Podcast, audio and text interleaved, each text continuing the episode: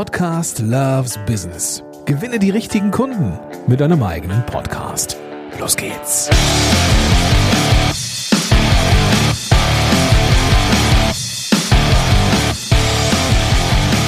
Herzlich willkommen zu einem Interview im Rahmen von Podcast Loves Business. Und heute habe ich eine echte Expertin zu einem Thema da.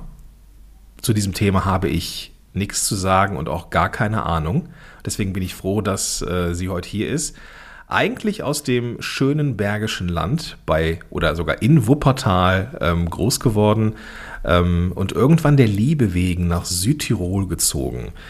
Ähm, von dort aus, ja, auf Jobsuche für vieles überqualifiziert reingerutscht in ein VA-Business, reingerutscht in Pinterest und jetzt unterwegs mit Pin Your Podcast und ähm, der eigenen Webseite rund um Marketing für Podcaster mit Pinterest. Herzlich willkommen in der Show Silke Schönweger. Ja, herzlichen Dank für die schöne Begrüßung und Einleitung. Ja, sehr, sehr gerne. Wie gesagt, ich bin äh, selten so blank gewesen, was ein Thema angeht, wie Pinterest.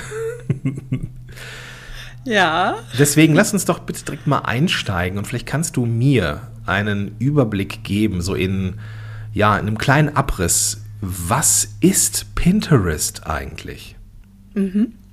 Ja, also Pinterest ist eine visuelle Suchmaschine und äh, wird von vielen auch tatsächlich nicht als solche wahrgenommen, sondern oftmals heißt es, das ist ein weiterer Social-Media-Kanal. Das ist nicht der Fall, sondern Pinterest ist eine Suchmaschine wie Google oder wie YouTube zum Beispiel und ähm, kann eben genutzt werden privat, um sich bestimmte Dinge zu merken, bestimmte Dinge, ja, sich von bestimmten Dingen inspirieren zu lassen, Ideen zu sammeln und die in Form von Bildern, das sind die sogenannten Pins, eben auf eigenen Pinwänden zu merken. Das ist so ähnlich wie früher die Korkpinwand, ah, ja. die man vielleicht noch kennt. Ja wo man dann die Zettel genommen hat und die Pinnnadel und hat sich Dinge gemerkt und das gleiche Prinzip nutzt Pinterest im Grunde auch. Also als Suchmaschine ähm, nutze ich es halt selber auch ganz gerne mal, ähm, ohne, also ich, ich habe einen Account, aber ne, du suchst halt irgendwie nach einem Bild, nach einem Motiv und findest dann in der Regel irgendwas auf Pinterest. Und ähm, das mhm. verstehe ich auch alles. Ne?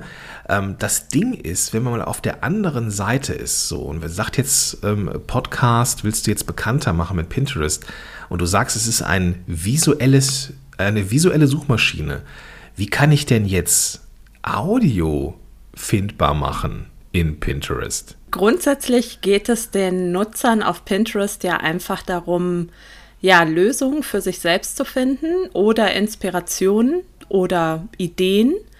Ähm, und das heißt, die Aufgabe eines Audio-Content-Erstellers, also eines Podcasters, ist es im Grunde nur, die Ideen oder das Thema, was er hat, so für Pinterest zu verpacken, ja, dass man es eben nutzen kann fürs Pinterest-Marketing. Das bedeutet einfach, wenn ich jetzt äh, Pins erstelle, um auf mein Thema aufmerksam zu machen, dann ähm, biete ich quasi eine Lösung für etwas an. Und da ist es erstmal zweitrangig, ob die Lösung sich in einem Podcast befindet oder auf einem Blogartikel oder in einem Blogartikel oder eben in einem Video.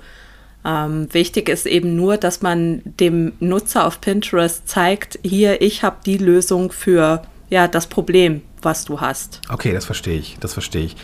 Ähm, das heißt, ja, wie, wie, du schon sagst, das ist jetzt erstmal egal, ob es jetzt äh, ein Podcast, ein YouTube-Filmchen oder sonst irgendwas ist, sondern es geht erstmal darum, ähm, ich tauche bei bestimmten Suchanfragen auf, so ein bisschen Suchmaschine, wie du es schon äh, genannt hast, und dann ist es irgendwas Visuelles genau. und das ist dann der Pin.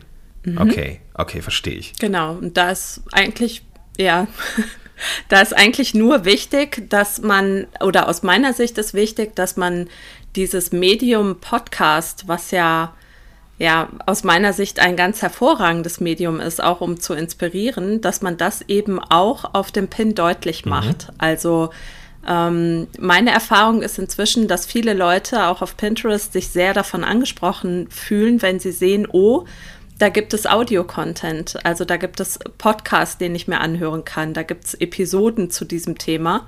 Und das kann man eben auch ganz hervorragend durch visuelle Effekte auf dem Pin darstellen. Okay, also auch nicht nur reine Bilder, sondern auch so Mini-Videos oder sowas? Oder so ähnlich wie man das mit genau. diesen Headliner-Videos also ein kennt? Klassisches, genau, das ist ein klassisches ähm, Tool, was man dafür nutzen kann, dass man einfach ähm, kleine Headliner-Videos erstellt und daraus eben dann Pins macht.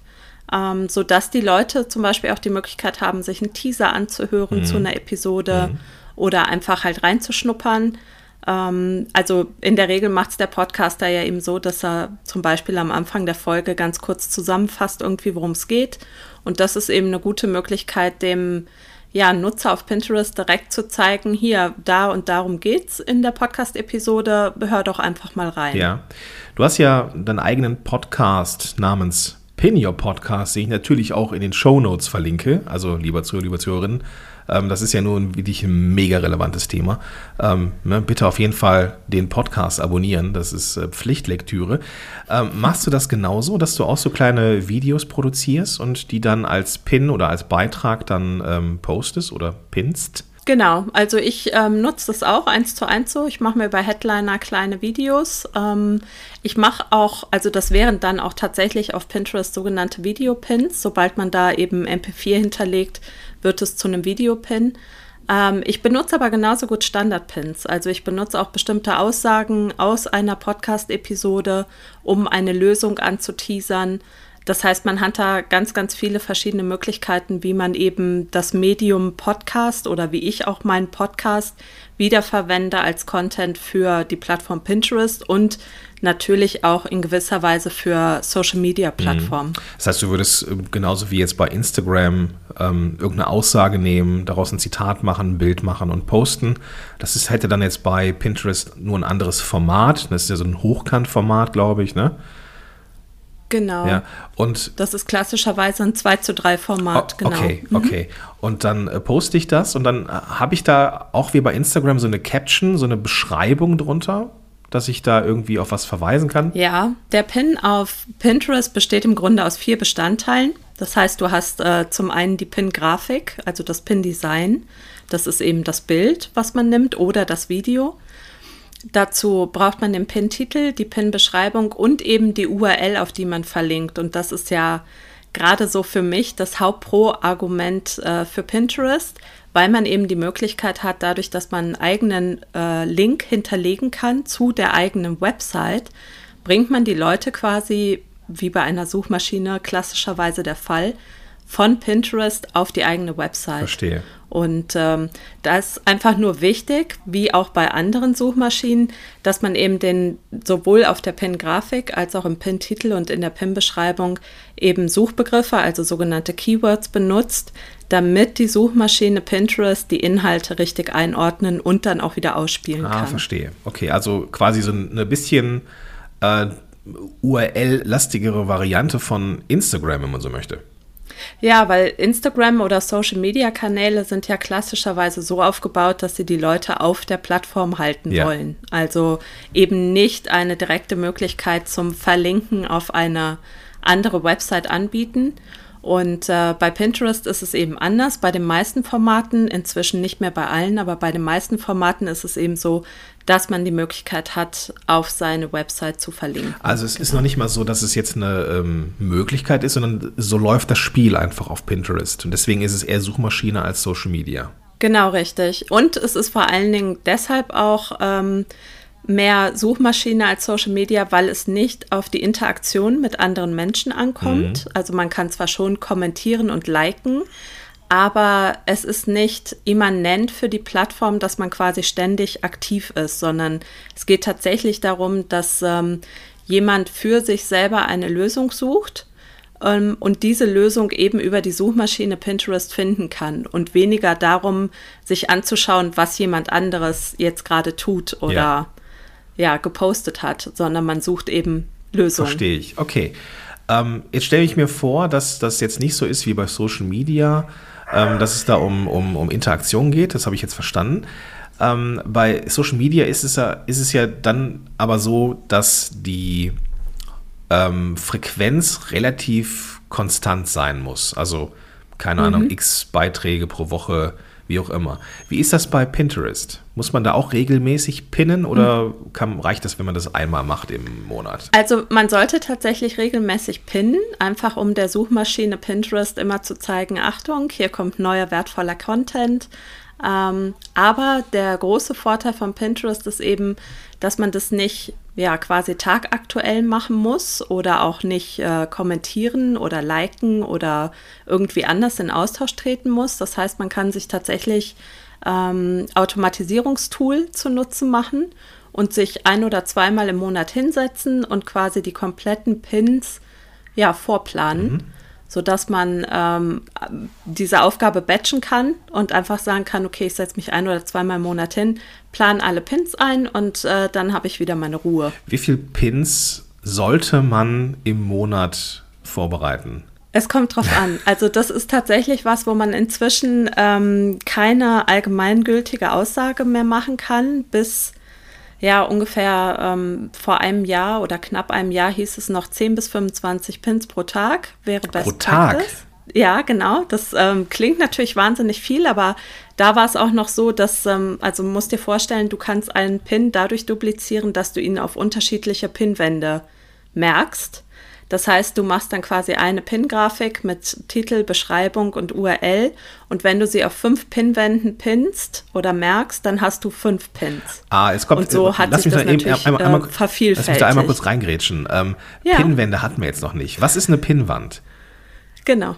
Okay, also eine Pinnwand ist eben diese, wie man das früher kannte, diese Kork-Pinnwand. Die hat ähm, auf Pinterest, kannst du der einen eigenen Namen geben. Also ich habe zum Beispiel eine Pinnwand, die heißt Silke Schönweger Pinterest Marketing und eine Pinnwand für meinen Podcast, wo ich alle Podcast-Episoden drauf merke.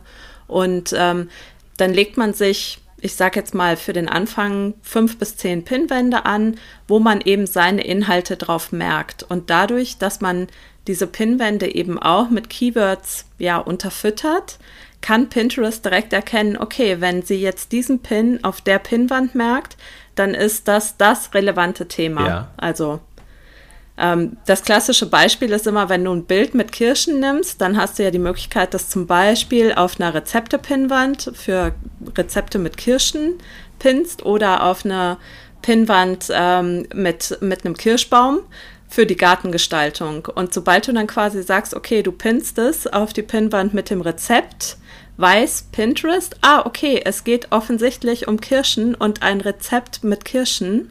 Also wird es quasi anders einsortiert, als wenn du es zuerst äh, auf das Gartengestaltungsboard gepinnt hättest. Verstehe ich, verstehe ich. Und deswegen ist es ganz wichtig, dass man für den eigenen Content relevante Pinwände anlegt, wo man eben ja seinen Content unterbringen kann.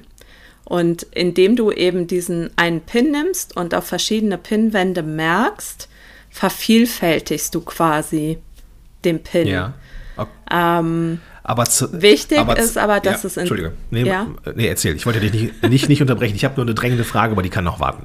Ähm, also ja, wichtig ist einfach, dass man, weil du nach der Menge der Pins gefragt Genau. hattest, ähm, der Trend geht tatsächlich dazu, nicht mehr so viel und auf alle passenden Pinwände zu pinnen, sondern Best Practices bei Pinterest sind es oder ist es inzwischen, ähm, abwechslungsreichen Content in Form von Pins zu erstellen und nur noch auf die allerrelevantesten Boards zu pinnen. Ja. Wie viele Pins sind das so das ungefähr? ist einfach Also hast du da eine, eine, eine wie ist es bei Ähm, dir? wie- also wenn du jetzt eine, wenn du jetzt einen Pin erstellst, so ungefähr, also wie, wie viele, wie viele Posts sind das oder wie viele Pins pro Tag? Ich ähm, bin im Moment bei ungefähr drei Pins pro Tag, Okay, gut. würde ich sagen. Wie viel, Im ähm, Schnitt. ja, das sind so roundabout 100 Pins pro Monat. okay, ähm, wenn du das mal, also es hört sich immer noch viel an. Ja, Ähm, wenn, Ja. du dich jetzt, wenn du jetzt mal irgendwie den, den, den so einen typischen Monat Revue passieren lässt und du hast vielleicht mit Canva ein Tool und mit äh, vielleicht so ein Automatisierungstool auch noch, wie viel Zeit, wie viele Stunden pro Monat investierst du für dein Marketing, beziehungsweise wie viel Zeit brauchen deine Kunden so für ihr Marketing? also um da, m, da spielen natürlich viele Faktoren rein. Was aus meiner Sicht super wichtig ist, ist, dass man einen für sich passenden Workflow anlegt. Das heißt, man muss zum Beispiel gucken, was taugt mir gut, zum Beispiel batchen, kann ich gut batchen, ja, dass ich zum Beispiel für drei Podcast-Episoden die Pins erstelle in Canva. Dann nutze ich ein Automatisierungstool. Ich nutze Tailwind. Mhm. Ähm, das halte ich auch nach wie vor für das beste Automatisierungstool. Ja, verlinke ich auch in den Show Notes. Und wenn ich auch die Super, ja. Ähm, und wenn ich tatsächlich, während ich meine Podcast-Episoden oder auch Blogartikel vorbereitet habe, schon die Texte extrahiert habe, die ich für Pins nehmen kann, und das geht für mich am leichtesten, während ich sowieso im Thema bin, ja. ähm, dann brauche ich tatsächlich zum reinen Einplanen und ähm, Pin-Grafiken erstellen. Ich würde mal sagen, also ich mache es ähm, 14-tägig ungefähr drei Stunden. Mhm. Okay, also wenn so ich jetzt fest. Drei bis fünf Stunden würde ich jetzt sagen. Okay, wenn ich jetzt festnagel pro Monat irgendwas, irgendwas zwischen sechs bis zehn Stunden. Ja, wobei zehn Stunden schon sehr hoch gegriffen ist. Also ich würde okay. eher sagen sechs Stunden. Ja. Okay. Für den ganzen Monat dann aber auch, ne? Genau. Ja. Mhm. Okay, cool. Ähm, das ist der zeitliche Invest. Lass uns mal gucken, was wir dafür kriegen. Ähm, es gab ja mal so eine Aussage, das ist natürlich auch so 2019er Wissen von mir oder vermeintliches Wissen, dass man da relativ schnell sehr viele Zugriffe bekommen kann. Wie ist das denn so Stand heute? Also mit wie viel Views oder wie wird das überhaupt gemessen? Werden da Klicks mhm. gemessen? Werden Views gemessen? Wie läuft das? Genau, also Pinterest selber bietet, äh, wenn man einen Unternehmensaccount hat, den man unbedingt haben sollte, wenn man das, ah, okay. äh, wenn man Pinterest Marketing betreiben will, ähm, bietet tatsächlich auch eine Analytics-Funktion, aus der mhm. man jede Menge raussuchen kann, also Impressionen und ähm, Klicks auf dem Pin, Merkenaktionen und auch Klicks, die auf die Website gehen. Ich muss aber dazu sagen, dass ich kein Freund davon bin, nur in die Pinterest Analytics zu schauen. Mein, aus meiner Erfahrung ist das sicherste Tool, um tatsächlich zu gucken, was kommt denn bei mir auf der Website an, nach wie vor Google Analytics. Ja. Ähm, da gibt es zum Beispiel, also man kann sich da auch Dashboards quasi anlegen, damit man das relativ schnell und sehr zuverlässig auswerten kann. Und mhm. was ein sehr, sehr starkes Tool ist, auch was das angeht, ist eben Tailwind, weil die Tailwind Analytics auch recht gut sind. Verstehe. Das heißt, man kann Verstehe. Sehr gut nachvollziehen, ähm, wie viel tatsächlich passiert oder was passiert im Laufe eines Monats, aber dieses Halbwissen, wie du es genannt hast, ähm, ist tatsächlich ja, ein bisschen vorsichtig zu betrachten, weil an der Stelle muss ich dann wieder sagen, Pinterest ist eine Suchmaschine. Und das bedeutet, das sagt eine Kollegin immer von mir und das kann ich nur unterschreiben, das bedeutet, Pinterest ist ein äh, Marathon und kein Sprint. Gut. Weil es eben eine Suchmaschine Content. ist, braucht ja, es, hm. genau, braucht es eben Monate, bis man wirklich sagen kann, jetzt läuft der Account richtig rund. Mhm. Pinterest selber spricht sogar von sechs bis neun Monaten. Aus meiner Erfahrung kann man aber nach vier bis sechs Monaten relativ zuverlässig sagen, ja, das funktioniert. Mhm, genau. Okay. Ähm, wenn du dir jetzt mal, wenn wir jetzt mal ein paar, keine Ahnung, muss jetzt keine Namen nennen, aber so ein paar erfolgreiche Kundinnen und Kunden von dir anschauen, wie viel Traffic kommt über Pinterest rüber zu der, zur, zur, zur, zur Website? Ähm, also ich habe eine Kundin, die ähm, hat zum Beispiel einen äh, Pin, der geht jedes Jahr wieder viral. Also auf Pinterest ist zum Beispiel auch saisonales Pin ähm, ganz interessant. Und mhm. sie hat einen Pin gemacht, ähm, da geht es um Vatertagsgeschenk. Und der bringt ihr jedes Jahr kurz vor Vatertag 5000, 6000 bis zu 10.000 Klicks auf die Website. Wow. Also, wow, okay. Das lohnt sich schon. Das ist, es kommt immer sehr aufs Thema an, das muss man schon auch sagen. Ähm, mit Sicherheit haben Menschen, die zum Beispiel Rezeptblogger sind oder DIY machen, haben da andere Zahlen. Nichtsdestotrotz ähm, finde ich, dass sich das immer lohnt, weil das ist noch ein zusätzlicher Pluspunkt für Pinterest. Alles, was man für Pinterest macht, für die äh, Suchmaschine Pinterest, da Pinterest von Google indexiert wird, zahlt man quasi auch automatisch aufs Google-Konto ein. Verstehe. Das heißt, das ist nochmal so ein zusätzlicher Pluspunkt. Und ähm, also für mich hat es sich immer gelohnt, das zu machen, weil ich einfach sehe, dass da monatlich was auf meine Website kommt. Ja, das ist super. Das ist super. Ähm, jetzt hast du gesagt, man kann Sachen auch nochmal pinnen. Ähm, mhm. Also so ein Repin oder keine Ahnung. Ähm, wie oft kann ich das machen? Und ist das nicht so, dass dann so ein Board immer mit den gleichen Sachen irgendwie vollgespammt wird oder sowas? Ähm, wie oft wiederhole ich Sachen? Oder darf ich wieder Sachen wiederholen? Also man ähm, sollte schon darauf achten, dass man URLs nicht überbelastet. Das ist ähm, ziemlich mhm. wichtig. Und wo man ganz besonders aufpassen sollte, ist, dass man nicht so viel auf Landingpages ähm, pinnt, weil das einfach kein veränderbarer Content ist. Ah, okay. Aber wenn du als Beispiel jetzt eine Podcast-Episode im September gepinnt hast, dann kannst du sie auch im Januar oder im Februar oder im März wieder bepinnen, diese eine Seite. Wichtig ist ja. halt, dass man ähm, eben auf seiner Website nicht nur eine Slash Podcast Seite hat, also eine Landingpage ja. für den Podcast, sondern dass man tatsächlich für jede Podcast-Episode eine eigene URL hat, so ähnlich wie bei Blogartikeln eben. Ähm, ja. Ist eh gut, wenn man da ein bisschen was zu schreibt. Das ähm, wirst du wahrscheinlich bestätigen, auch für Google, dass man zumindest ausführliche Show Notes ähm, unterbringt auf der Website. Und äh, dann kann man so eine URL eben auch alle ja, drei bis sechs Monate wieder bepinnen. Aber wenn jemand tatsächlich, sagen wir mal, im 14-tägigen Rhythmus Podcast-Episoden erstellt und nicht gerade erst ähm, vor drei Wochen begonnen hat, dann hat er im Zweifel genügend Content, um, um da ganz locker irgendwie über die Runden zu kommen. Okay. Und im Zweifel ist ja auch so, dass wir als, selbst als Podcaster, Podcasterin, ja, es macht natürlich Sinn, einen eigenen Beitrag zu machen. Aber Podcast ist ja nicht alles. So, wir sollten ja auch hin und wieder mal einen Blogbeitrag schreiben. Ähm, insofern äh, haben wir da auch ein bisschen Futter. Ähm, muss man denn, also bei, bei Insta ist ja zum Beispiel, ich weiß, Instagram ist Social Media und nicht Suchmaschine, aber bei Instagram ist es ja so, dass da Content entsteht. Ähm, Woche für Woche ähm, Beiträge. Ähm, kann man da zu, also kann man diesen, würdest du sagen, man kann diese Grafiken einfach in Canva nochmal auf das Format anpassen und dann vielleicht einen Blogbeitrag nochmal verlinken oder sowas? Welche Möglichkeiten des Content Recycling oder Content Repurpose habe ich denn? Ähm, also man hat tatsächlich vielfältige Möglichkeiten. Also natürlich, wenn ich zum Beispiel mache es ja so, dass ich alle zwei Wochen zu meiner Podcast-Episode gibt es einen Blogartikel und dann mache ich es auch so, dass ich diese Blogartikel natürlich auch auf ähm, Pinterest pinne, weil es ja auch Menschen gibt, die lieber lesen als hören. Und die, da sage ich natürlich nicht, ja, ich bin von Herzen her Podcaster, ähm, über den Blog spreche ich jetzt nicht. Ähm, ja. Ganz im Gegenteil. Also alles, was man quasi auf anderen Kanälen macht, kann man irgendwie wiederverwenden.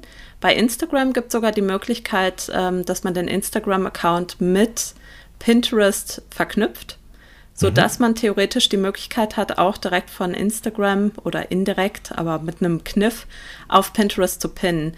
Man muss nur immer vorsichtig sein. Ähm, Instagram ist ja klassischerweise eben dieses ähm, quadratische Format. Das heißt, ja. Direktpinnen ist immer so eine Sache, aber mit Canva Pro kann man die Grafiken anpassen. Da muss man nur auf die Schriftgröße achten und dann kann man das alles, was man auch zum Beispiel für Instagram macht, natürlich wiederverwenden.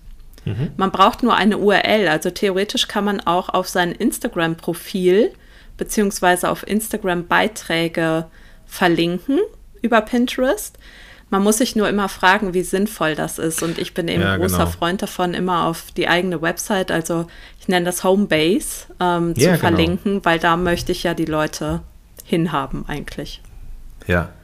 Wie ist das denn mit, ähm, ja, mit, mit, mit Content von anderen. Also sieht das Pinterest gerne, wenn man, also würde es Sinn machen, wenn ich jetzt zum Beispiel einen Pin von dir nehme und den auf die Podcast-Helden Pinterest-Wand pappe? Unbedingt. also auch da ist es so, dass ähm, ja lange das Konzept von Pinterest so war, dass es ein Geben und Nehmen war. Das ja. heißt, ähm, man hat äh, immer auch viel Content von anderen repinnt, also weitergepinnt. Ja. Ähm, dafür hat es auch Gruppenpinwände oder gibt es immer noch Gruppenpinwände, wo man sich zusammengetan hat zu bestimmten Themen und hochwertigen Content ausgetauscht hat. Dafür gibt es auch zum Beispiel die Tailwind-Communities, die das sehr fördern. Inzwischen ist es so, dass Pinterest ganz klar sagt, ähm, eigener Content schlägt alles. Mhm. Also man soll auf jeden Fall seinen Fokus auf eigenen Content legen. Mein Ratschlag ist immer, wenn du in einer bestimmten, also du hast dein bestimmtes Thema, zum Beispiel Podcast-Marketing, ähm, und ich habe ein Thema, was an dein Thema angrenzt, was du aber nicht bedienst. Aber mhm. ich würde quasi dein, dein Angebot auf Pinterest ähm, vervollständigen oder ausbauen, dann kannst du auch hochwertige Inhalte von mir oder von anderen Menschen pinnen. Einfach, wenn dann jemand auf dein Profil kommt, dann hat er halt deine Themen plus zusätzliche Randthemen, die du nicht bedienst. Also immer sehr vorsichtig sein mit fremden Inhalten inzwischen, aber wenn sie dein Angebot komplettieren, auf jeden Fall auch. Okay, sehr, sehr gut. Ja. Also äh, es ist eine eigene Welt ähm, und viele, die jetzt draußen zuhören und mit Pinterest schon ein paar Erfahrungen haben, sind mir da meilenweit voraus. Äh, Nichtsdestotrotz, ähm, für jeden, der jetzt hier zuhört und früher oder später einen Podcast hat oder schon eine hat, ähm, ist Pinterest natürlich etwas, was ähm, man auf dem Zettel haben muss. So, das ist bei mir auch so. Ähm, mhm. Seitdem ich, äh, seitdem die Silke Podcast-Heldin ist oder in der Zeit, wo wir beide ähm, miteinander gearbeitet haben, ist das Thema Pinterest bei mir auch immer größer geworden. Insofern also auch schon mal Danke, liebe Silke. Ähm, und da ist noch sehr viel Luft nach oben bei mir und bei vielen anderen auch. Jetzt hast du ein Webinar am 6.10. Ähm, genau. Das verlinke ich natürlich auch in den Show Notes. Liebe Silke, warum sollte, ich, meine, ich bin angemeldet, ich weiß das, aber warum sollte man sich denn jetzt hier anmelden? Erzähl doch mal. Genau, also es ähm, ist auf jeden Fall sinnvoll, sich für das Webinar anzumelden, weil ich darin die fünf besten Gründe nenne, seinen Podcast ähm, mit Pinterest Marketing zu promoten. Und ähm, Pinterest ist, das mal so klein als kleiner Teaser vorab, eben gerade für Leute interessant, die ja nicht so große Lust haben, ihren Podcast ständig über Social Media bewerben zu müssen. Und ähm, ich halte da Pinterest eben für eine tolle Alternative. Und wer sich da genauer informieren möchte, der ist ganz herzlich eingeladen, am Mittwoch beim Webinar dabei zu sein. Ja, ich freue mich auch, dass ich dabei sein darf und ähm, dabei sein werde. Ähm, ich bin sehr gespannt, wer von meinen Zuhörer, Zuhörerinnen denn auch den Weg dahin findet. Wie gesagt, der, der Link dazu ist in den Show Notes. Einfach die Podcast-App öffnen und da ist der klickbare Link. Ähm, genauso wie der Weg zu Silke, zu Silkes Podcast namens Pin Your Podcast. Und ähm, da gibt es noch viel, viel mehr auf die Ohren, was das Thema angeht. Silke, ich bedanke mich bei dir für die Zeit, die du dir genommen hast. Ähm, Nochmal der Hinweis ähm, auf das Webinar nächste Woche, auch das ist in den Show Notes. Ähm, ja, vielen Dank für deine Zeit und Herzlichen ich wünsche dir einen ganz, ganz tollen Tag und schöne Grüße nach Südtirol.